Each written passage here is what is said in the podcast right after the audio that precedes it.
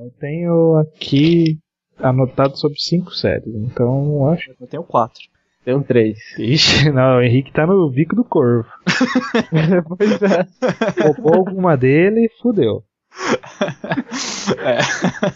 Tem outra aqui, né? Mas eu não trabalho no nosso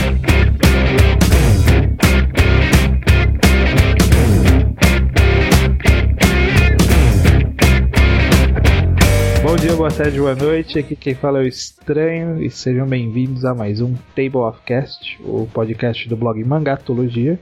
Hoje estamos aqui com o Henrique De novo. e com o Bocha. Opa, mais uma vez, é nós juntos aqui nesta, neste dia incrível. É isso aí. Hoje a gente vai gravar mais um podcast da, de uma outra série que a gente vai continuar. Pela, é- essa é uma, uma nova continuação de uma série antiga. Nós estamos, nós estamos progredindo. A gente, é, a gente tá indo a passos lentos, não, não nos apresse. e a série é Mangás Essenciais. A gente fez o primeiro programa sobre mangás essenciais da Shonen Jump, a revista mais famosa do Japão e que faz mais sucesso internacional. Hoje a gente vai tentar dar um foco a uma revista bastante injustiçada aqui no Ocidente. Ela é a segunda maior antologia do Japão e, no entanto, pouca gente conhece coisa, conteúdo, histórias e e tudo mais sobre a revista, então vamos falar aqui sobre a nossa querida Weekly Shonen Magazine. Isso aí. Primeiro que quem não sabe o que que é a revista, é, ouça o nosso podcast sobre antologias shonen da Kodansha, lá a gente explica melhor sobre ela. Hoje aqui a gente vai eleger 10 séries que a gente considera essencial. O formato do programa vai ser o mesmo do primeiro. É, a gente, cada um de nós, estamos em três pessoas, cada um vai falar sobre três séries. Ninguém sabe qual série a outra pessoa vai falar, então a gente tá aqui na surpresa. Mais ou menos, né? É, é, todo mundo sabe as minhas, mas Não, mentira, não- eu nem sei, eu tenho dúvida só. Ah, não, cara. tá- Tem uma que é sempre na cara. Esse aí entrega o estranho direto, mano. é, É, você ser. procurar no blog já tá lá, inclusive. Tem até um post lá falando disso. Sim. A gente vai, cada um vai falar de um- uma. Vão ser em três rodadas, né? Na- a gente vai sortear a ordem das, dos três primeiros a falar. Depois na segunda rodada sorteia novamente a ordem. A terceira rodada novamente a ordem. Vai ser a sorte. Eu tenho aqui um site random.org que eu confio nele, ele vai sortear pra mim. Uhum. E a última, são três pessoas, cada um fala três, vamos falar nove. Falei que seriam dez. A décima a gente vai tentar entrar em consenso em qual série que a gente não falou, que é a outra série essencial. E o que vai ser bem difícil, aliás, eu acho. Não sei. Vamos, É. vamos, vamos ver o que vai sobrar e aí a gente vê. Beleza. Bom, tendo determinado tudo isso, vamos lá fazer o nosso querido sorteio aqui. Nananana. Bom, randomize. Vocês vão confiar em mim, hein? Eu não vou mentir. Ok. É, porque se eu fosse mentir, eu estaria rodando, porque a ordem que saiu é Henrique, Bocha e Estranho. Ah, Ô, sorte, hein, Henrique? é, né? Mas pô, eu poderia ir na, na série que eu acho que todo mundo vai falar logo, mas tudo bem. Vou... Não, pode vou pela falar. minha- Se for alguma que eu vou falar, eu só vou ficar puto, mas não tem problema. Normal, Não, não, normal. não. Eu vou, Não? eu vou pela ordem da minha preferência aqui. Beleza. E bom, vamos lá. É, a, a série que eu vou falar é de um mangaka muito famoso, um dos mais famosos que, que tem. Não, não é da atualidade, né? Já morreu e tudo mais. E bom, é da obra do Shotaro Shinomori, Cyborg 009. Hum, Olha aí. é. Agora eu vou, eu vou, eu vou falar focando primeiro nos, nos primeiros 10 volumes da série, que o que o pessoal diz que é a história original, né? Depois que ele se perdeu um pouco, mas beleza, vamos lá. É, bom, elas eram nessa, nessa época, essas, esses 10 volumes eles saíram na Shonen Magazine semanal. E a história, ela gira em torno assim, da, da era nuclear, é, onde a humanidade ela estava à beira de um colapso.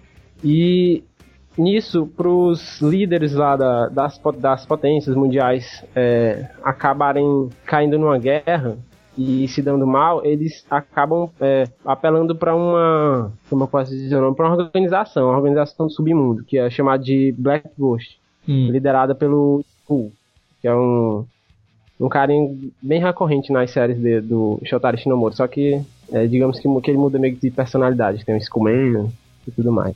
É, o plano desse Skull era de preparar super soldados, que seriam os ciborgues, São armas super poderosas para dominação mundial e é, espacial também. Queria lançar a galera pro espaço, fazer uma dominação mesmo bem geral. Aí ele vai pegar nove pessoas de lugares diferentes do mundo para fazer os primeiros protótipos de ciborgue. Cada um tem um poder específico. Mas só que nisso, um cientista chamado Isaac Gilmore, ele não, ele não apoiou a, a ideia do, do Skull e pegou esses protótipos e fugiu com eles. Em cima desses nove, dessas nove vítimas, digamos assim, ele fez um mini exército para combater as forças do mal, Black Ghost. E Uhum. a história gira em torno disso, sabe? Entendi. tipo, a- uma coisa que eu acho legal dessa série, que, bom, ela é antiga e isso parece ser bem clichê, né? Esse negócio do cara pegar é, nove personagens, cada um com poder específico e lutar contra o, o malvado vilão Skull, que é, é um nome tão de vilão, né? Na verdade, Sim. uma coisa que o Shinomura ele faz e muito em todas as séries dele é o cara ele lutar contra a organização que o criou. É. é aquela organização criminosa, assim, bem na cara mesmo? Sim. Aqueles nomes são bem galhofa. Mas, tipo, se você pegar, ela é uma série antiga, então. Digamos que ela não seja uma coisa tão chupinhada, né? Digamos que as, as novas séries que pegaram uma referência em cima delas. Uhum. E se você pegar assim, os personagens, os personagens dessa série, eles têm uma profundidade tão, tão boa quanto personagens de séries novas. O que faz a série, mesmo ela sendo datada, ser uma série boa de se ler. Eu gosto daquele narigudo lá, qual que é o nome dele? Ah, o Jet. Jet, ele é um americano. Ele é bacana, ele voa e pá. Aham. É, ju- é até o poder dele. Ele era um, um gangster, se eu não me engano, ele era, era francês, mas ele tava nos Estados Unidos, ele era um gangster e numa das brigas ele, ele chegou a matar um, um cara. Aí a galera deixou ele na mão, aí um dos, dos carinhas da, da organização Black Ghost pegou ele e transformou ele num ciborgue. Nossa. Ah, é bacana. É... Quanto- quantos volumes tem, sabe? É, dessa série, dessa série que eu citei, da primeira, da primeira parte, são 10 volumes. Essa fase ele, ele tava na, na Shonen Magazine. Exatamente. Não, não foi a segunda fase que ele passou pra Shonen Magazine? Ah, foi? Foi. Vixe, não. Falei merda, será? Não, não, Não, tudo bem. apresen- aqui. É, faz parte. É, você apresentou a história, a ideia. ele passou pela revista, isso foi importante. Não, pior que, se eu não me engano, segundo, acho- Foi o segundo arco. é. Hum. É Não, mas visto ó. saiu. O primeiro arco foi na Weekly Shonen King. Sim, é verdade, tô vendo aqui. É a história da origem do 009, fugindo do Black Ghost é, e fugindo dos assassinos Cyborg. Aí no segundo é o The Underground Empire Yomi Arc. Nossa. Ah não, mas eu acho que, que ele conta até dessa. Não, não, ele tá. Ó, ó, você falou dos 10 primeiros volumes.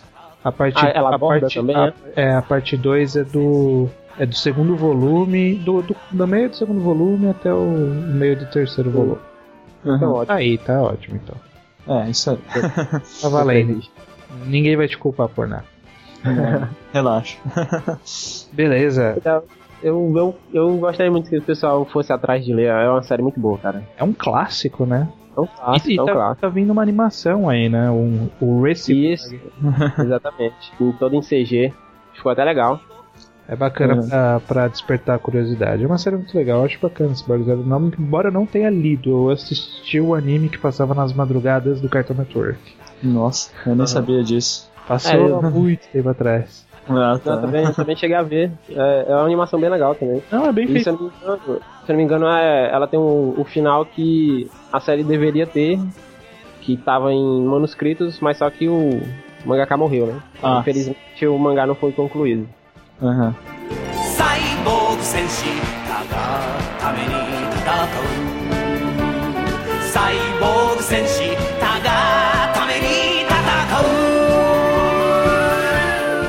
Tá, é, eu quero começar primeiro falando que eu não vou conseguir me aprofundar tanto assim nos mangás, principalmente pelo fato de que eu estou pegando o que eu acho que é mais essencial realmente, tanto para o mundo dos mangás quanto para a revista. Então, muitos desses mangás que eu considero es- é, essenciais, assim, que eu peguei, pode ser que não tenha tanta coisa que a gente tenha contato e que eu tô me baseando no que eu sei e no que eu descobri. Bacana. Não Tá. necessariamente algo que você leu, né? Não, é, eu posso. Eu cheguei até a dar uma lida, uma parte ou outra aqui, no que. no que a gente tem acesso. Tá. É, para começar, eu acho que eu vou começar pelo, pela, pelo mangá Tiger Mask. Um mangá que a gente já começou citando na, naquele um podcast de, de lutas, de mangás de luta. Uhum. E eu quero. O porquê eu cito Tiger Mask, que assim, é porque ele é uma história que tem uma repercussão ainda nos dias de hoje. Em tempos recentes, em 2010 e 2011, teve casos onde várias pessoas doaram coisas a orfanatos é, sobre o nome de Naoto Date, que é o nome do personagem principal do Tiger Mask. É, não é um mangá que a gente tem muito acesso, assim, ele começou em 1968 na Bokura Magazine, quando ele passou para Weekly Magazine em 70. Aí ele finalizou em 71. É, nesse curto tempo de existência, ele chegou a ter 14 volumes. Ele, é desen- ele foi desenhado por Naoki Tsushi e escrito por Iki Kajiwara, que, cujo verdadeiro nome é Asaki Takamori e é o famoso escritor de Ashita no Joe. Aliás, é até engraçado, né? Falar de primeiro, assim, falar de Tiger Mask ao invés de Ashita no Joe. Mas é, eu realmente acho que é mais interessante começar por Ashita no Joe pela história dele. Porque pra mim é mais interessante. Sim. Apesar de toda a influência. Você já vê que a influência dele recentemente é uma coisa importante, já que as pessoas pegam e levam pro orfanato coisas sobre o nome do personagem. E isso eu vou explicar o porquê.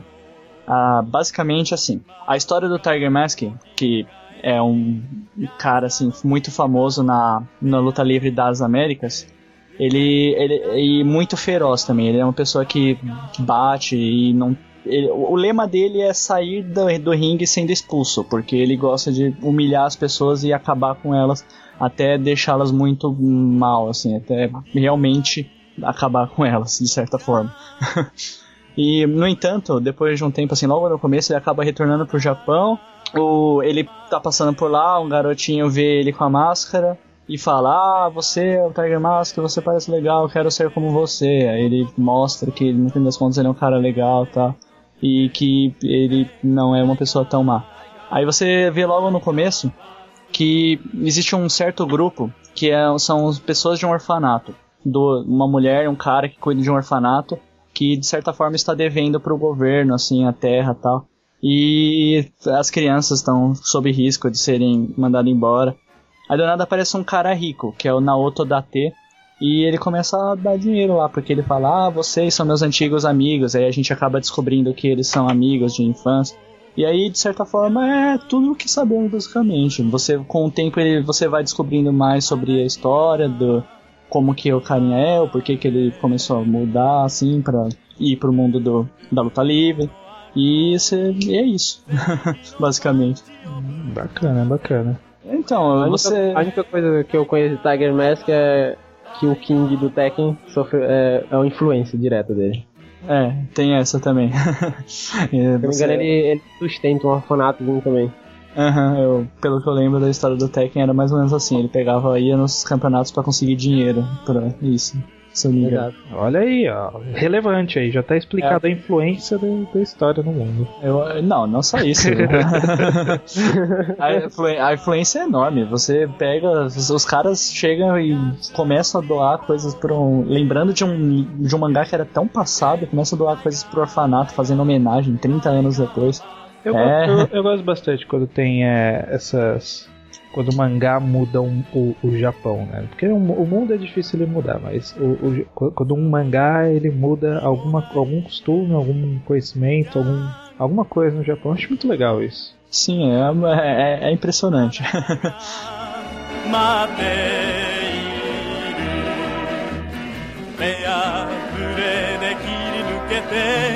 Bom, eu fiquei aqui meio me sentindo meio culpado, porque vocês pegaram aí uma série clássicas, né? Pô, anos, anos 70 e tal. Aí eu vou dar um pulo aqui pros anos 2000 já.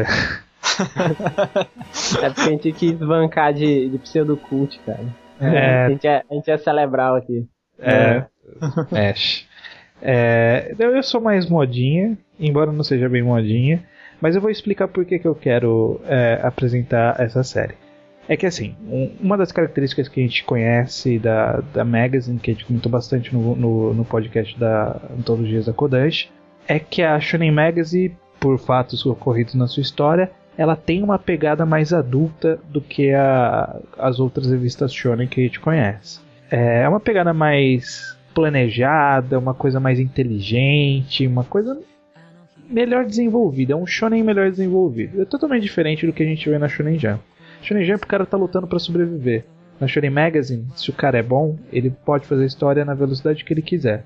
E, se ele for melhor ainda, ele pode planejar a história do começo ao fim. Uhum. E um cara que é bom para planejar qualquer coisa, um cara que é foda, que é altamente reconhecido, é o, o multitarefa Tadashi Agi. Tadashi Agi com seus milhões de pseudônimos que lança milhões de histórias, tanto na Magazine como em outras revistas, ao mesmo tempo. E eu peguei uma das séries dele que eu gosto bastante e que eu acho bastante representativa de, dessa característica da revista, que é a série Bloody Monday. Olha aí. Ó. Que essa era uma das minhas relativamente óbvias.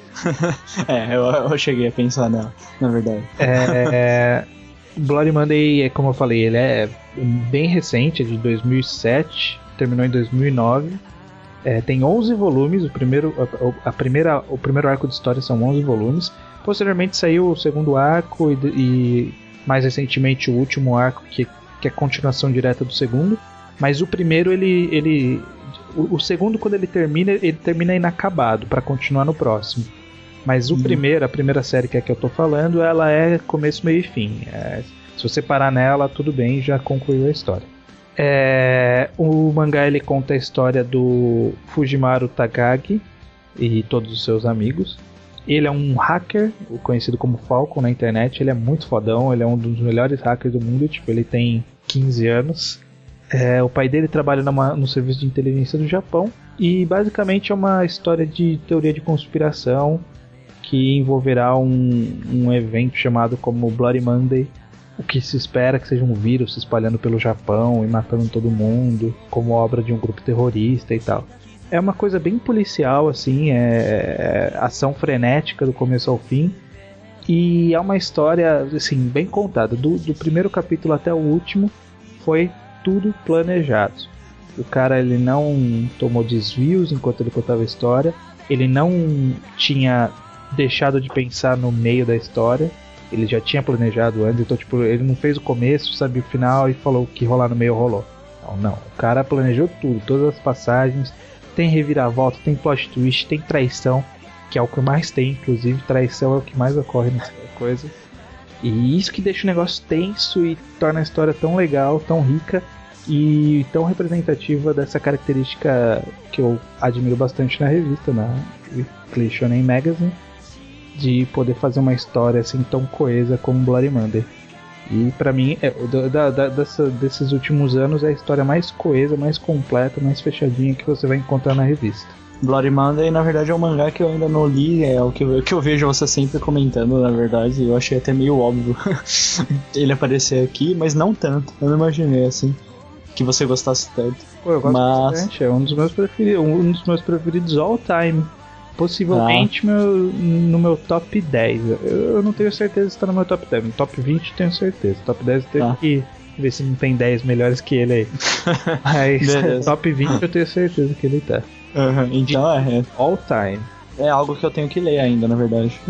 mas parece interessante, é hacker, assim. É muito legal, cara. Ele é hack. Assim, é, é, o autor ele toma, claro, algumas liberdades, o quão o poder de um hacker vai, né? Mas, mas ele, mas é bem legal, cara. Mesmo sendo com envolvendo a passagem de hacker, você tá lá envolvido ação frenética e tal. É, é meio 24 horas. assim.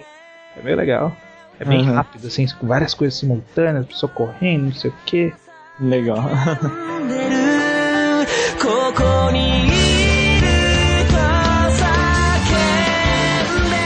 Beleza, então vamos sortear a segunda ordem vamos da lá. rodada.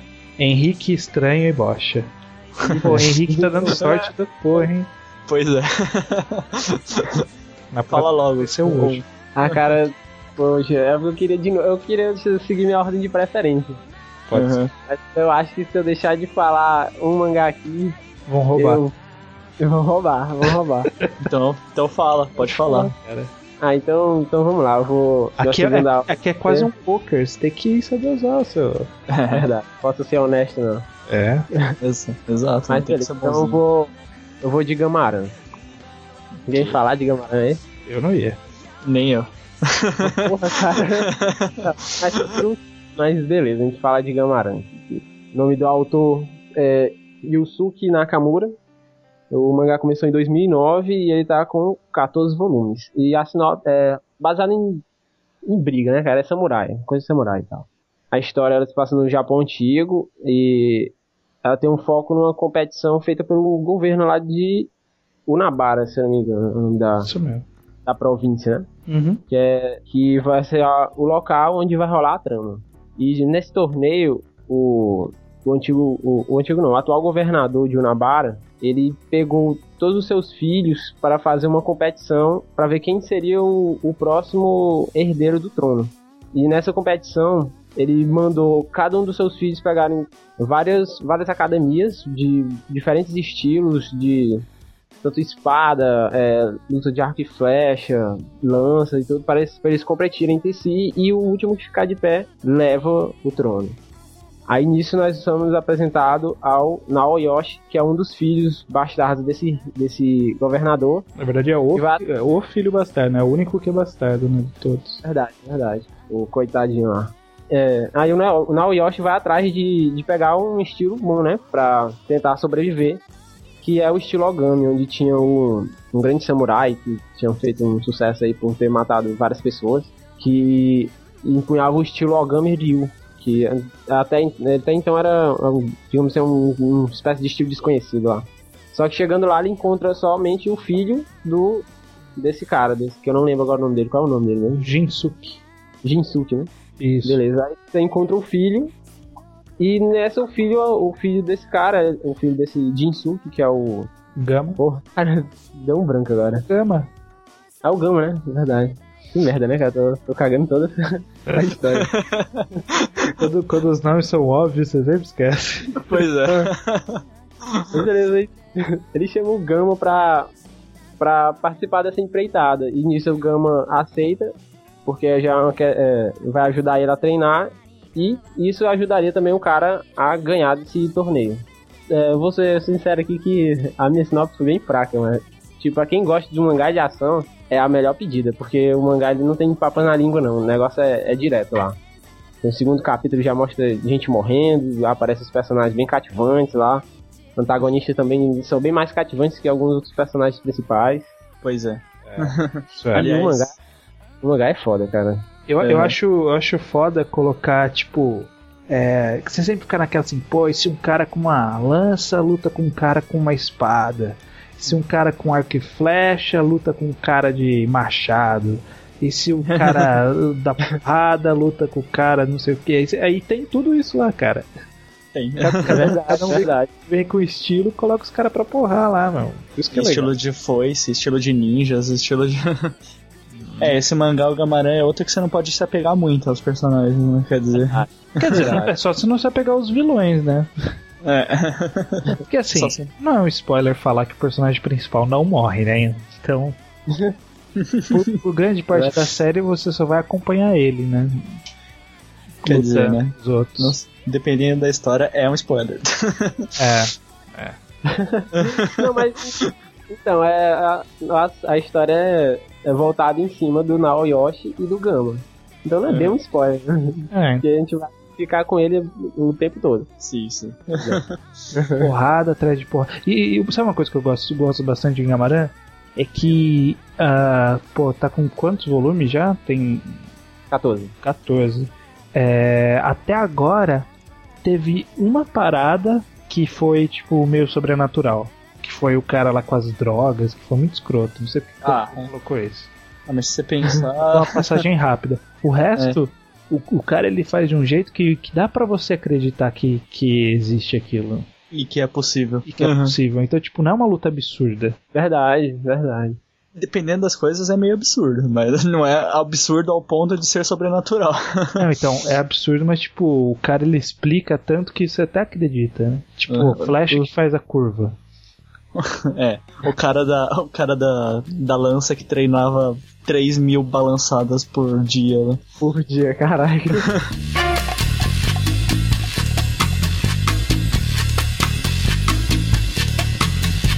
Bom, beleza, vamos lá. Próximo sou eu. Isso aí. E minha segunda escolha, aí, essa sim é a escolha óbvia. Mas novamente eu vou justificar. Eu, eu dei um Uhum. jeitinho de justificar todas as minhas coisas. Mesmo sendo totalmente gosto pessoal, eu, eu dei um jeitinho. de Beleza. É, uma das características principais da Shonen Magazine é a sua grande tradição com mangás de esporte. Sim. E qual melhor sugestão que não o maior mangá de sucesso da atualidade de esportes da Shonen Magazine?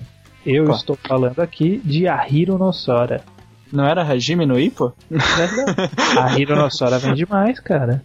Ah, é? Olha só. Mas Pô, não sabia, então beleza. eu nem li Hajime no Ippo. Ah, tá. É, Ahiro no Sora é um mangá de basquete. É, o autor chama Hinata Takeshi, ele nunca fez nada de relevante além de Ahiro no Sora. Começou a publicar em 2004, está em publicação até hoje, já passando dos 30 volumes. Bom, a história basicamente acompanha um garoto que chama Kurumatani Sora. Sora é céu em japonês. E eu- nunca entendi esse nome do mangá. Ahiro no Sora é o céu do pato. Quem que é o Mano, pato? Hã? A Hiro, Ah, cara, a Hiro é pato. Quem Mas que será o que é só pato? Ah, cara, eu procurei na internet e procurei no Google Imagens e só apareceu pato. Nossa, verdade. De acordo com Tangorinha, Hiro é pato doméstico. Mas então, é porque tem uma analogia que eles fazem. É porque assim, o, o Sora, ele é baixinho, ele tem menos de um metro e meio. Ele tá ensino médio, ele tem menos de um metro e meio. E ele joga basquete. Ele é apaixonado pelo basquete porque a mãe dele, que tá no hospital com alguma doença que nunca explicou direito, é, jogava basquete e incentivava ele. Ele jogou, jogou muito basquete, só que ele treinava sozinho, ele não tinha ninguém pra treinar com ele. E aí, quando ele entrou no ensino médio, ele foi procurar o clube pra poder participar e tal. E o clube só tinha delinquente, na verdade o clube nem, nem funcionava como um clube de basquete. Tipo, a galera falava que era do clube de basquete pra não ter que fazer outra atividade e ficava lá fumando no- na quadra. E aí ele chegou e sabe aquela coisa de veio e despertou o desejo de jogar nos outros, mostrando o quanto ele tinha vontade de jogar e tal. É bem ma- manjado, mas é, é, é muito divertido. O Sora, ele é, por ele ser baixinho, a, a- o foco, a habilidade especial dele é que ele é um arremessador de três pontos. Tipo, ele é muito foda arremessando de três pontos. E ele também é bastante ágil no drible e tal. Só que, como eu falei, ele nunca jogou pra valer, ele só treinou sozinho. Então, tipo, tudo é uma descoberta pra ele. Certo? Uhum. E, e aí, o, o que que ele fala? Ele, ele diz que ele sendo baixinho, ele tem as asas dele, e as asas dele é a bola, e, né, e, e tal. Então, daí a semelhança. A Hiro. Hum, Deve ser, deve ser isso, deve ser isso. Pato doméstico, é. O fato é ele mesmo, sabe? Pato, Pato, doméstico porque ele deve ter treinado mais em- na casa dele. É, pode ser, pode ser não. Pode ser. Não tinha um animal assim, um pássaro melhor, não. Um pato, cara. Ah, é, é engra- engraçado, né? Eu acho que é porque o pato não voa. Olha Como só. assim, cara? É verdade. O pato voa, mas ele não voa alto, ele não voa assim, voa. Voa, ele voa ele dá... Cara, pato é o melhor animal do mundo. Não, ele, Cara, mas, ele, não, não, não. mas ele faz Não, não, tudo não, não. mal. O pato. Não, não, não. O pato ele anda, o pato ele Não. voa e o pato nada, malandro. Ele faz tudo. É, mas ele faz tudo mal. Porque ele anda desengonçado, nada mal. Cara, isso é. Ah, cara, desengonçado não. Não, não, não, não. Desengonçado não. Não, tipo, meu, meu pai, ele gosta muito de, de criar, assim, animais. Ele tem aqui em casa um, um monte de patos. Eles são rápidos. É, então, ó, toma aí, toma essa. mas anda mal, não, não- importa se Não, não, você não venha falar Ah, mal de pato pra mim, cara. Mas Eu não tô falando mal dos patos, eu tô explicando que eu... Tem um animal que você tem que respeitar, são os patos. Uhum. Eles fazem tudo que você não sabe fazer, malandro. eu Sabe sei nada. voar. Eles são completos, não usou os pacas. Pato é perfeito. Não, mas eles não Não. voam alto. Voa alto, cara. Não, eles não voam, eles não voam. E temporada de caçar o pato, nunca viu, não? Pessoal caçando lá. Você não lembra aquele bom. jogo de que você tinha que matar os patos no Ma- Master System? Ah, é. ah, sei lá, cara. Eu, Eu tentei dar uma Ó. ideia, então vamos se ferrar, tá ligado? Então vamos se ferrar. Aí, aí no. Bom, aí vamos voltar ao Ahiro no Sora. É, Ele é bicudo. Porra, a, a Hiro no Sora, gente. A Hiro no Sora. Tá bom. É, uma coisa que eu queria comentar que eu acho muito legal é que o autor ele ele, ele tem várias influências da minha série preferida, foi a primeira que eu falei no, no podcast de mangás Sensei do Shonen Jump, que é de Slandunk. E um dos personagens, que é o Momoharu, que é um ele acaba sendo tipo o líder do time, só que tipo ele não joga nada, ele só é alto, é bom de rebote e não consegue fazer cesta. Quem que é esse cara? cara? Quem Sakuragi ele é? E ele é assumidamente, o autor ele falou, eu me inspirei no Sakuragi. Ah, tá. E eu acho isso foda. O cara ele assumiu, ele fala, não, é o Sakuragi, eu copiei. Uhum. E é foda, esse cara ele tem um irmão gêmeo, o irmão gêmeo é, é alto também, só que ele é bom armador e tal, é muito legal, cara. É, to- todos os personagens do time que aparecem, eles são muito legais. E o traço do, do, do autor ele é muito foda também. Ele não é um traço cara, é, padrão de shonen, sabe aquele traço bonitinho, é um traço todo rabiscado. Mas mesmo ele sendo todo rabiscado, ele é muito bonito. Você olha Será? você vê toda a dinâmica da cena, você entende. Aí ele, ele Uhum. dá uma. Ele dá uma caprichada mesmo quando é na hora dos jogos, É, então. dos lançamentos. É bonito. E as partes de humor são muito boas também.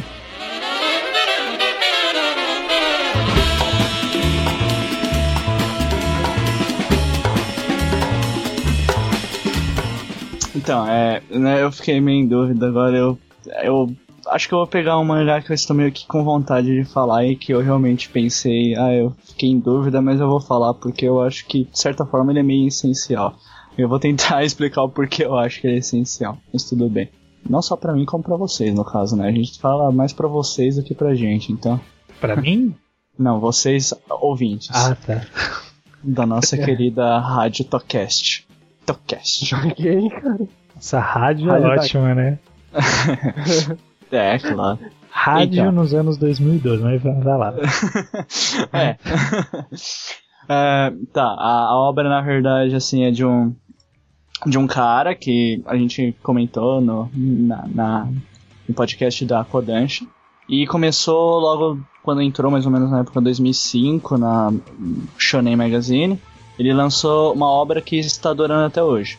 A obra tem atualmente 26 volumes e eu acho que vocês devem ter notado que o cara é o Koji Kumeta e a obra é o Sayonara Zetsubo Sensei. Só um spoiler pra você, Bocha, vai acabar em cinco capítulos. Sério? É. Pô, eu não sabia disso. A, a história do Sayonara Zetsubo Sensei, aliás, cabe falar que a tradução mais ou menos de Sayonara Zetsubo Sensei, literalmente, seria algo como a Adeus Senhor Desesperado. E você já nota a ideia que tem o mangá, que é de comédia. É uma coisa muito forte, é a comédia do Cometa, que é meio, não bem escrachado, mas é, é, é- é ridículo. é engraçado e ridículo, é ridículo e Eu engraçado. gosto, cara. Eu, go- eu gosto da comédia de Sayonara Zetsubo Sensei. Então, Ela, é, ela dá uma. Ela dá uma afinetada, sabe, na- naquela sociedade do Japão. exato. Eu, eu nunca li Cenas do Sensei, mas eu vi uma, uma tirinha que saiu, que é um, um curta que saiu pro dia dos namorados do Japão, lá, o Valentine's Day, que é o dia Aham. que as minas dão chocolate pros homens, né? Sim. E aí vão dar chocolate pro professor. Aí chega uma menina e fala assim: Eu fiz um chocolate em forma de coração pra você. Aí ele abre tipo é um coração humano, assim, sabe? Pô, gastei a noite toda fazendo esse coração. É, é- é exatamente, é bem assim. Aliás, é, cabe falar que ele é um professor, né? Mas acho que vocês entenderam que Sensei é professor, pra quem não sabe. É. Ah, a história conta sobre um professor de. Assim, ensino colegial, se não me engano. Que ele é bem pessimista. E o nome dele é Nozomu Itoshiki, se eu não me engano. E no próprio começo da série ele tenta se enforcar numa árvore. Aí chega uma menina que é totalmente otimista, assim, e tenta. Ela convence ele a não fazer isso. Ela salva ele de, se- de se enforcar. Aí ela meio que pega e começa a É, falar é- pra ele que é um dia muito bonito pra se enforcar tal, essas coisas. e, e ainda é especialmente em uma árvore, que a árvore era de sakura, né? Flor de cerejeira, assim, sabe? Árvore de cerejeira, e tinha aquelas flores bonitas. E que era muito, uma árvore muito bonita pra ele se enforcar. Aí ela acaba dando o apelido pra ele de supervisor rosa. E, e aí você nota a piada da coisa. Ela oferece a ele 50 ien pra chamá-lo daquele apelido. É porque ela- ele não quer, é verdade. É, ele não quer, ela. Tava ele daquele jeito, tava ele daquele jeito, né? Ele, ele tá tentando se enforcar, aí ela vai É. tentar salvar. E Aí quase mata. Exato. Eu quero me suicidar, não me, não me mate. É, aí, aí vai contando a história. É uma história bem episódica, na verdade. É uma comédia episódica. Cada capítulo é meio que um episódio onde começa a falar um aspectos particulares da vida, da cultura japonesa, ou até mesmo de coisas comuns, assim, no cotidiano japonês. Se- É, como você falou, né, do Dia dos Namorados, que aí, só que aí eles envolvem sempre esse tema mais irônico, mais sarcástico, assim. Eu lembro de algum podcast antigo Jal ter falado que que tem bastante pegada política também, né? Tipo, ele faz Sim, sim, pegadas tem. políticas, assim. sim, sim. Ele Né, tem... Esse do, do suicídio, eles até comentam sobre. Ele comenta sobre a, a floresta negra lá que tem ao redor do Monte Fuji. Que é onde a galera gosta de, suici- de se suicidar. A Aí é- galera é- gosta de suicidar. Né?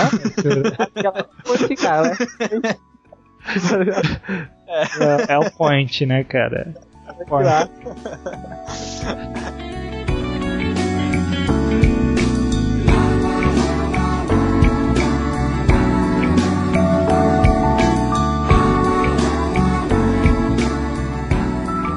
É, terceiro turno. Terceiro turno, vamos ver se ele não vai zoar tudo. Ah, Henrique se rodou nessa. Estranho, Opa. Bocha e Henrique. E. e... Tô com medo. Bom, eu, eu não sei qual que o Henrique ia falar, eu acho que eu vou jogar essa, porque. Bom, se, se for o que você ia falar, foi mal. A gente vai, vai, vai ser de uma série de um de autor que a gente já comentou aqui, mas é porque essa série ela tem um impacto que, é, que eu comentei lá, que é legal, que tem um impacto fora do, do, do mundo, do- dos mangás. Essa. O, mangá gerou uma série de TV que a série de TV tem impacto no mundo. E obviamente estou falando da série do Shotaro Shinomori conhecida como Kamen Rider. Era essa sua, Henrique? Não, não, não. Ah, então Total. tá tudo bem. A não ser que Bocha roube a sua. Não, tomara que não. Mas por enquanto, por enquanto tá tudo bem agora. Tá tudo bem agora. É, Kamen Rider de 1971 durou um ano só, né, né, nem completou um ano. Tem quatro volumes apenas e ela foi a série original que deu origem à franquia que, que depois virou primeiro virou série de TV, depois virou franquia e, hoje em dia tá aí até hoje meio que desvirtuando da ideia original, mas tá aí até hoje, né? Eu não diria bem desvirtuada. É, É uma pessoa que consegue um cinto e luta contra uma organização maligna que anda de moto. é aí que tá. Há, há muito tempo as pessoas não andam de moto mais, né? Pois é. Não, é, beleza, tipo, cada um tem uma moto, né? Não, Mas tem, é tem verdade, uma moto. pô, Você pega o Forza desse ano. Forza ele andou de moto nos dois primeiros capítulos. Nunca mais andou de moto. Verdade, tem isso. Mas tudo bem. É, a história são de quatro volumes, como eu falei. Ela acompanha o. Cara, eu já esqueci o nome do cara. Takeshi Hongo. Que ele foi sequestrado por uma organização terrorista, conhecida como Shocker. Que, que nos anos 70, o- a galera adorava fazer essas organizações terroristas, sabe? Tinha uma organização secreta que é maldosa. Eles adoravam fazer isso, o Shinomori principalmente. E aí tem essa organização chamada como Shocker, sequestrou ele e fez uma lavagem cerebral para tentar transformar ele num, num ser humano evoluído, mais forte e tal. E aí no meio do processo dá, algo dá errado lá e ele, e, tipo, no meio da lavagem cerebral ele ele consegue escapar. Aí, tipo, ele mantém os poderes que, que a mutação estava causando nele, mas ele consegue escapar. E aí ele acaba assumindo a identidade de Kamen Rider e passa a lutar contra essa organização para poder derrotá-la. E, bom, basicamente a ideia é essa. O legal é que, tipo, tem quatro volumes, tem um, plot twist gigantesco no segundo volume, mas, tipo, gigante mesmo, assim, é absurdo. E to toda a história, mesmo ela sendo voltada a, a um grupo terrorista, whatever, é, ela tem uma pegada política muito legal. Que, que, no final termina com uma mensagem que, tipo, tá vendo? Isso é meio culpa sua, sabe? Tipo, jogando pro público. Uhum. Tá? Uhum. E, e, pô, é legal, é bacana. E aí, tipo, tem toda a importância de ter se originado a franquia Kamen Rider. A franquia Kamen Rider já inspirou é, muitos trabalhos comunitários, tem estátua no país inteiro, o pessoal adora, símbolo de esperança da molecada. Então, tipo, é, surgiu algo que foi legal e que foi transportado para o mundo real. E Uhum. acho por isso que eu acho re- relevante ler. É, cara, é uma das minhas séries de TV preferidas do gênero Tokusatsu. Aliás, é a minha série de Tokusatsu preferida. Ah, Mas é mesmo. E os personagens dele também são bem legais. né? É, aquela carga dramática, sabe?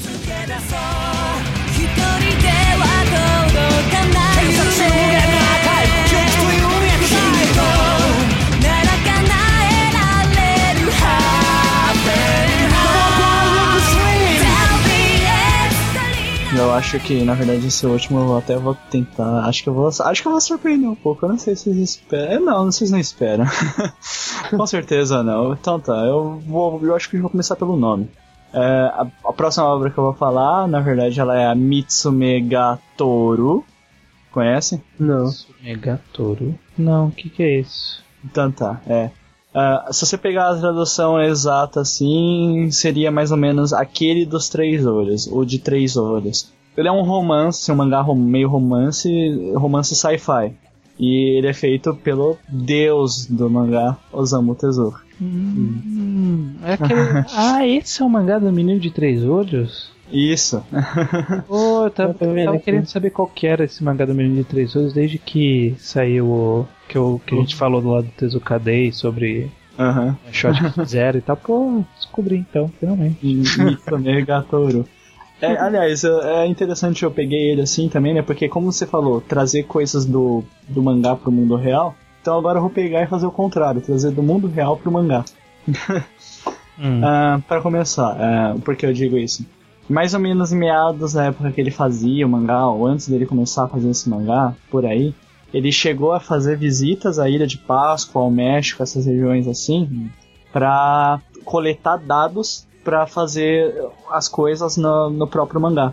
Essa foi uma das primeiras, as únicas, uma das poucas viagens assim né, que ele fazia, as primeiras, fora do Japão, porque ele era uma pessoa tão ocupada que saía, tinha que fazer até os trabalhos enquanto ele estava viajando e tal. Mas aí ele foi para essas áreas, coletou dados e se você pegar o mangá tem é, o Arizona, a Ilha de Páscoa, o México, essas coisas. O porquê isso? Ah, a história é sobre o um garoto, Sharako é, Ros- Rosuke Sharako, se não me engano, que ele investiga ruínas misteriosas de um, assim, no mundo para meio que encontrar suas próprias raízes. Porque ele não tem uma ideia do que ele é, já que ele é um garoto de 3 anos, ele não tem muita ideia. Então ele viaja o mundo. Ele é um pra- garoto de três anos que viaja o mundo. Três olhos, desculpa. Ah, tá. o garoto de três Ela olhos. fala, porra, o Zé Tezuka exagera às vezes, né? Não, não, não. Não, mas ele é bem novo. Ele é um garoto mesmo. Sei lá, se você pegar, ele deve ter uns 12 anos, 13 anos.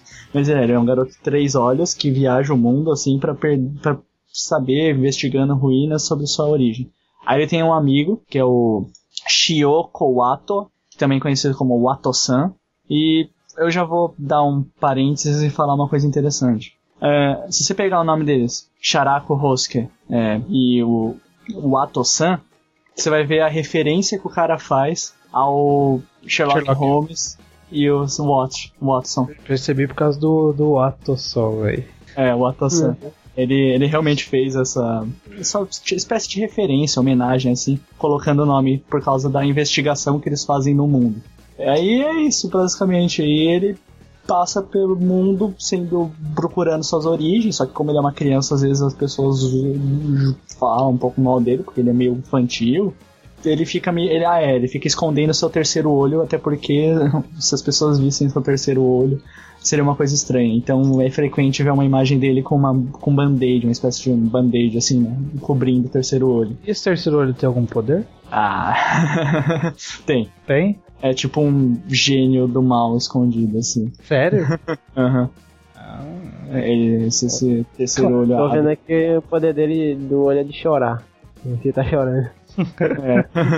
Só o olho que chora, não Cara, tem mais é-. Eu- Um dia eu ainda vou fazer uma história em que um cara tem três horas. Eu falo assim, qual que é o seu poder? Não, não tem poder, eu tenho três horas. Mas eu tenho Shihan, não é assim? é, ah, sim, verdade. Cara, o que, que, que é aquele olho do Tanjiro? Não serve pra nada. Não mesmo, então. Ou ele serve. E a gente não sabe. Serve- não, serve pra alguma coisa assim. Serve pra tirar minha ideia genial. É. pois é, você perdeu sua Ah, chance. eu pensava que o olho dele, aquele olho do meio, serviu como a mira lá do Cocô. mano do copo dele. É, que horror. Não, ele faz com uma mira com a mão, faz uma bola com a mão. Então, é isso. A história, a história é bem simples, na verdade. É, ela vai desenvolvendo e vai tendo essa ideia, essas ideias assim, mas não é uma coisa que dá pra contar, até porque se você for procurar tem pouca informação e capítulo mesmo tem só um. Eu procurei mais pela relevância do mangá, que é um dos mangás favoritos do Osamu Tezuka. Se você leu aquela obra que saiu pela Conrad aqui no Brasil, que fala toda a biografia em mangá do Osamu Tezuka, você vai ver essa referência do Mitsume Gatoru, que ele mostrando as viagens dele, mostrando o quanto ele gostava, a importância que ele dava pro mangá, etc. Ok. E esse mangá, ele acabou empatando em 77, é, na escolha do prêmio mangá da Kodansha, lá, Manga Award da Kodansha, com, adivinha o que? Blackjack. Ou seja, O cara, o cara ganha o prêmio consigo mesmo. Pois é. ele empatou com Blackjack. Eu empatei comigo mesmo. Pô, Pô, que foda? Que tristeza. Que tristeza. Como tem pouco, Pequeno. tem pouco scan é porque é, é, aqui, é, então aqui vai ficar mais como informativo do que como dica de leitura. Não, é, mas mantenham-se atento porque parece ser muito bom. Bacana, bacana, interessante.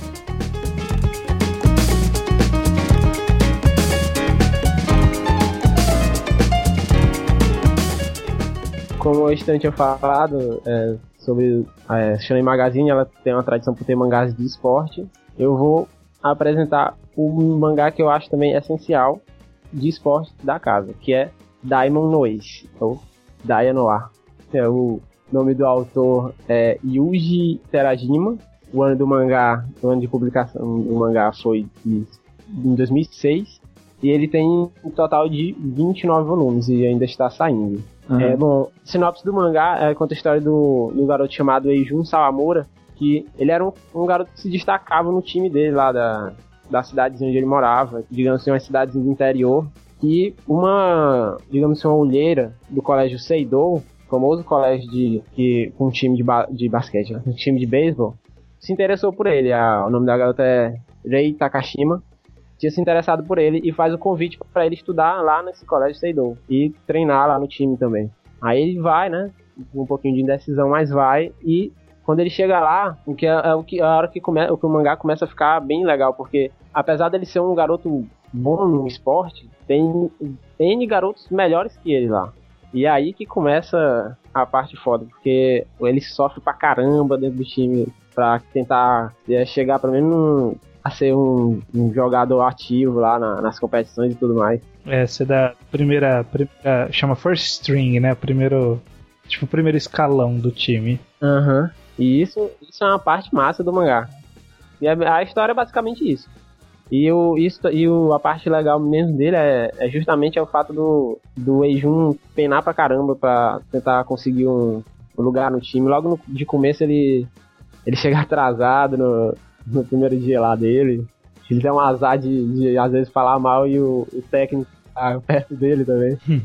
É muito foda, cara. Esse mangá é muito bom. Vale demais a leitura. Ele- Sem falar que ele é um mangá até, digamos assim, bem famoso lá. Ele ganhou dois prêmios, o da Shogakukan e o da Kodansha na categoria Shonen. Foi em 2010 na Kodansha e em 2008 na Shogakukan. Não, não foi 2008 na Shogakukan, não. Foi em 2007 na Shogakukan. Ainda assim, ganhar na Shogakukan antes de ganhar na Kodansha é algo meio. é. Não, eu, eu, acho, eu acho que por ser um. Se ganhou os dois prêmios, Já é pouca assim. merda não é, né? Sabe? Isso, Pois é. Você pode, você pode ter certeza disso. E uma coisa que, que eu acho foda no, no, no Dino Ace é que assim, a gente tá muito acostumado, quase todos os mangás de esporte, a gente tá acostumado a ver um time, tipo, se reerguendo das cinzas ou um time novato crescendo. No caso de Uhum. Dino Ace não é isso. O time ele é fodão. Tipo, o, o, o que a gente vê é o cara tentando se manter no time fodão, porque o time é fodão, sabe? Aham. Tipo, o- o- primeiro, outra coisa que, que tem que, pra vai ajudar a continuar falando sobre isso, é o mangá ele é, tem um passo bem lento, assim. Ele, Ah, é, ele- ele desenvolve bem os personagens. Demoram 60 capítulos, 60 capítulos pra ter um jogo válido por um torneio. Antes Ah, disso, sem falar que, é jogo sem treino. falar que o primeiro jogo, o primeiro jogo do, do mangá mostrado, ele acontece no volume 2.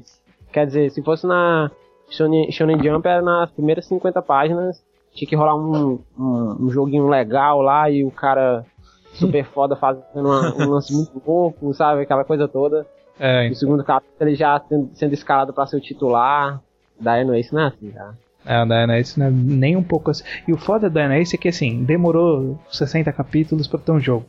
Ah, o que, que o cara ficou fazendo em 60 capítulos? Mostrando o personagem penando? Não. Mostrou todos os personagens do time penando. Aí quando chega no 60, no volume 60, no capítulo 60, você já conhece o time inteiro. E time de beisebol é gigante. Aham. Tem gente pra caralho. E, pô, o cara usa todo esse tempo pra apresentar os jogadores e apresenta os jogadores, sabe? Aham. Isso eu acho foda, Mas cara. também é Quando a chega- apresentação. né? É, então. Um por um ali. Agora, aí quando chega no torneio, você já sabe o que cada um faz, qual que é o jeito de cada um, como que eles vão reagir, como eles se relacionam Ah, entre foi. eles, em, Uhum. em quem confiam, em quem não confiam. É isso que eu acho foda. E aí chega no volume 60, aí no volume 60, no capítulo, lá pro capítulo 60, e aí tipo ele tem jogos e os primeiros, sei lá, três jogos eles arrebentam os times, sabe? Acaba É. de lavada os jogos, porque são muito bons, eles são times de elite. sabe? E isso é foda. A gente não- nunca vê, a gente nunca vê a visão de um time de elite em nenhum mangá de esporte. A gente sempre vê a visão do time fudido. Porque tem toda aquela o questão, protagonista tentando erguer o time, né? Aquela É. coisa toda. toda aquela coisa de é, esforço, né? Não, temos que mostrar esforço. Não, a vida não é assim, cara. Quando tem um time fodão, não vai ser um time esforçado que vai ganhar. Basicamente. Times fodões vão lutar até o final. E isso é óbvio, é difícil, Então, mais ou menos, né? Mais ou menos. Eu, tô- eu já convivi uma. Não faz nem muito tempo. Eu também pensava assim, mas eu convivi no, com uma galerinha de um time de, de futsal que você pegava eles e não davam nada pra galera. Aí eles pegaram logo de cara. Foi bem uma coisa bem mangada Shonen Jump, sabe? De cara o time mais foda lá da, na hora de jogar. Aí os caras deram uma lavada no time foda. É, Foi bonito. e perderam no jogo seguinte. Não, perderam no cara. Foi no último jogo, incrível isso aí.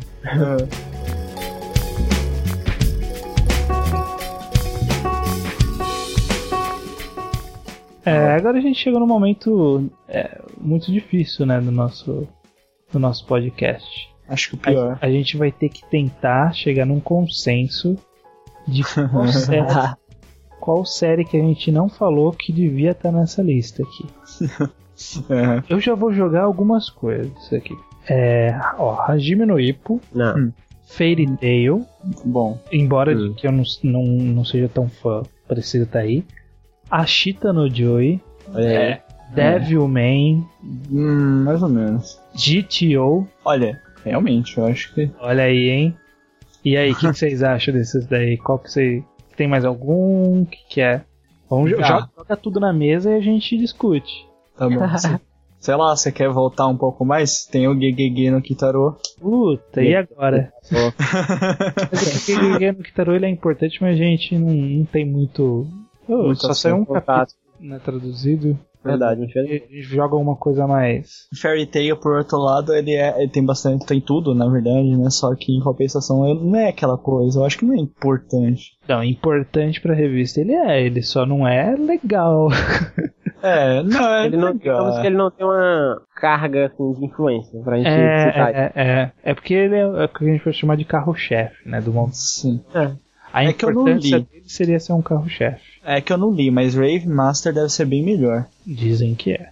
Eu não li também. Também não. não passei mais. Mas será que é a Chita no Joy, talvez? Chitana Joy é uma boa pedida, né? Devilman eu não li ainda, devia ter lido Devilman. Ah, nem eu.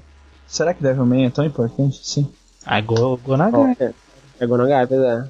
Ah, é É um, um dos mangás que mais é, deu umas alfinetadas na política japonesa na época. Ah, é? A gente já não falou de Ashita no Joe em outro. A gente já falou bastante. Bastante. Será que não seria melhor dar uma chance a outro? Vamos dar uma chance a outra então. Beleza. Qual? A quem que a gente vai dar chance? E a gente explica que a gente não colocou a Cheetah no Joey porque a gente já falou bastante em outro. A gente já explica, a gente já tá explicando toda essa discussão. Tá no Verdade. Ah, é? Ah, tá. Claro, a pessoa tem que, Achei ter- que você ia cortar. a pessoa tem que entender o processo. Ah, o tá. objetivo aqui é justamente a discussão, é porque no outro tava tão óbvio qual que a gente ia falar que nem teve discussão. É. Passou nove mangás e ninguém falou de One Piece, sabe? Aham. é. Tava óbvio que era. Então, e agora, hein, cara? Qual que a gente vai falar? eu acho que a gente deveria falar de Love Hina. Não, tô brincando. Não, não, não. não. Eu, eu, tá, é que- maldito, poxa. Eu tava, eu tava aguardando pra quando acabasse o podcast eu falar. Ótimo que ninguém falou de Love Hina. Aí você vem e quebra isso. Tsubasa Reservoir Chronicle. Nada, Não, cara. não, não, não Eu é. devo lançar sugestões sérias, né, agora. Seria bom em algum momento Tá bom. A gente podia dar uma- fazer uma malandragem aqui, né? Ah, Porque por algumas semanas, Vinland Saga foi da Shonen Magazine.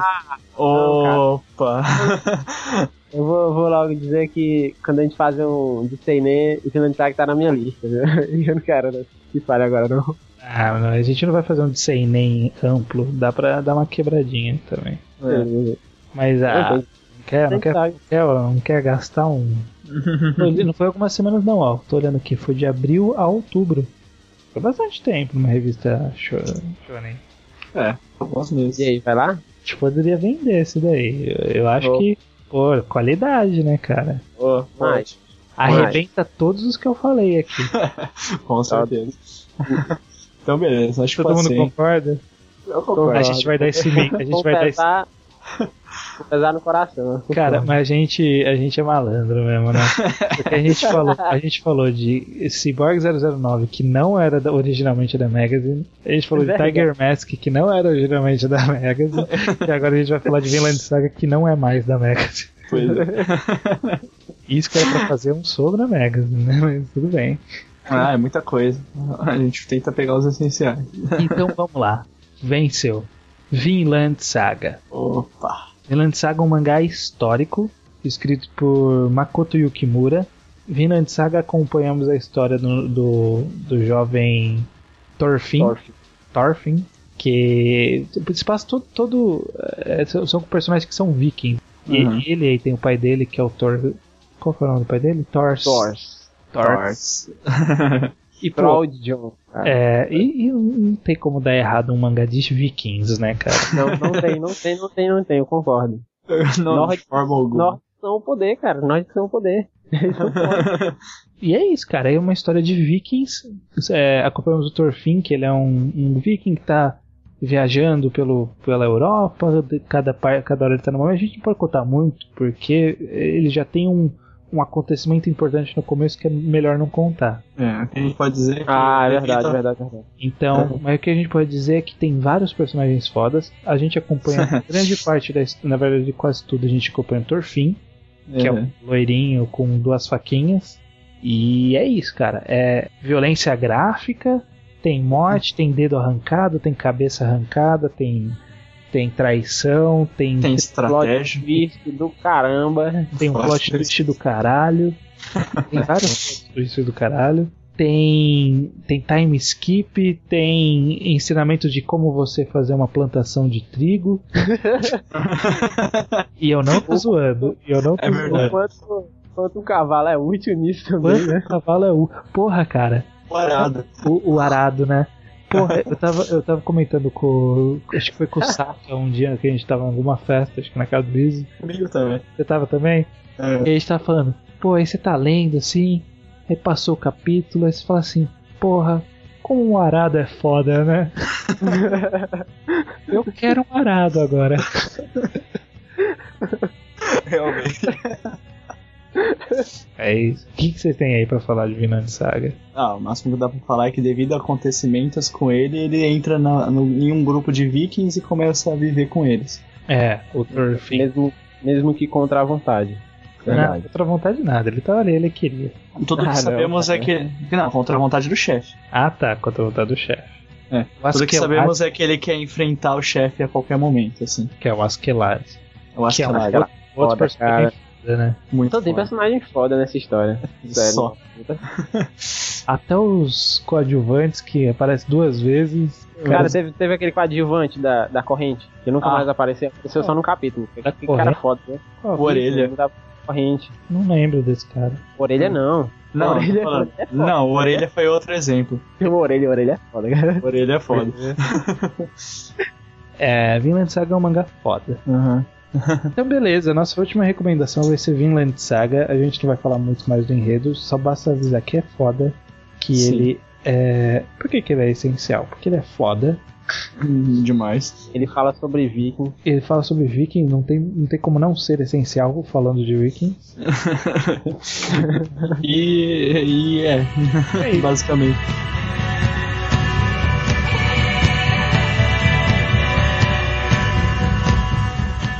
Então, vamos fazer um rápido recapitula. A gente começou com o Henrique falando sobre. Cyborg 009. E aí veio o Bocha falando. É Tiger Mask. E eu falei sobre Bloody Monday. É. Na segunda rodada, o Henrique falou do Gamaran.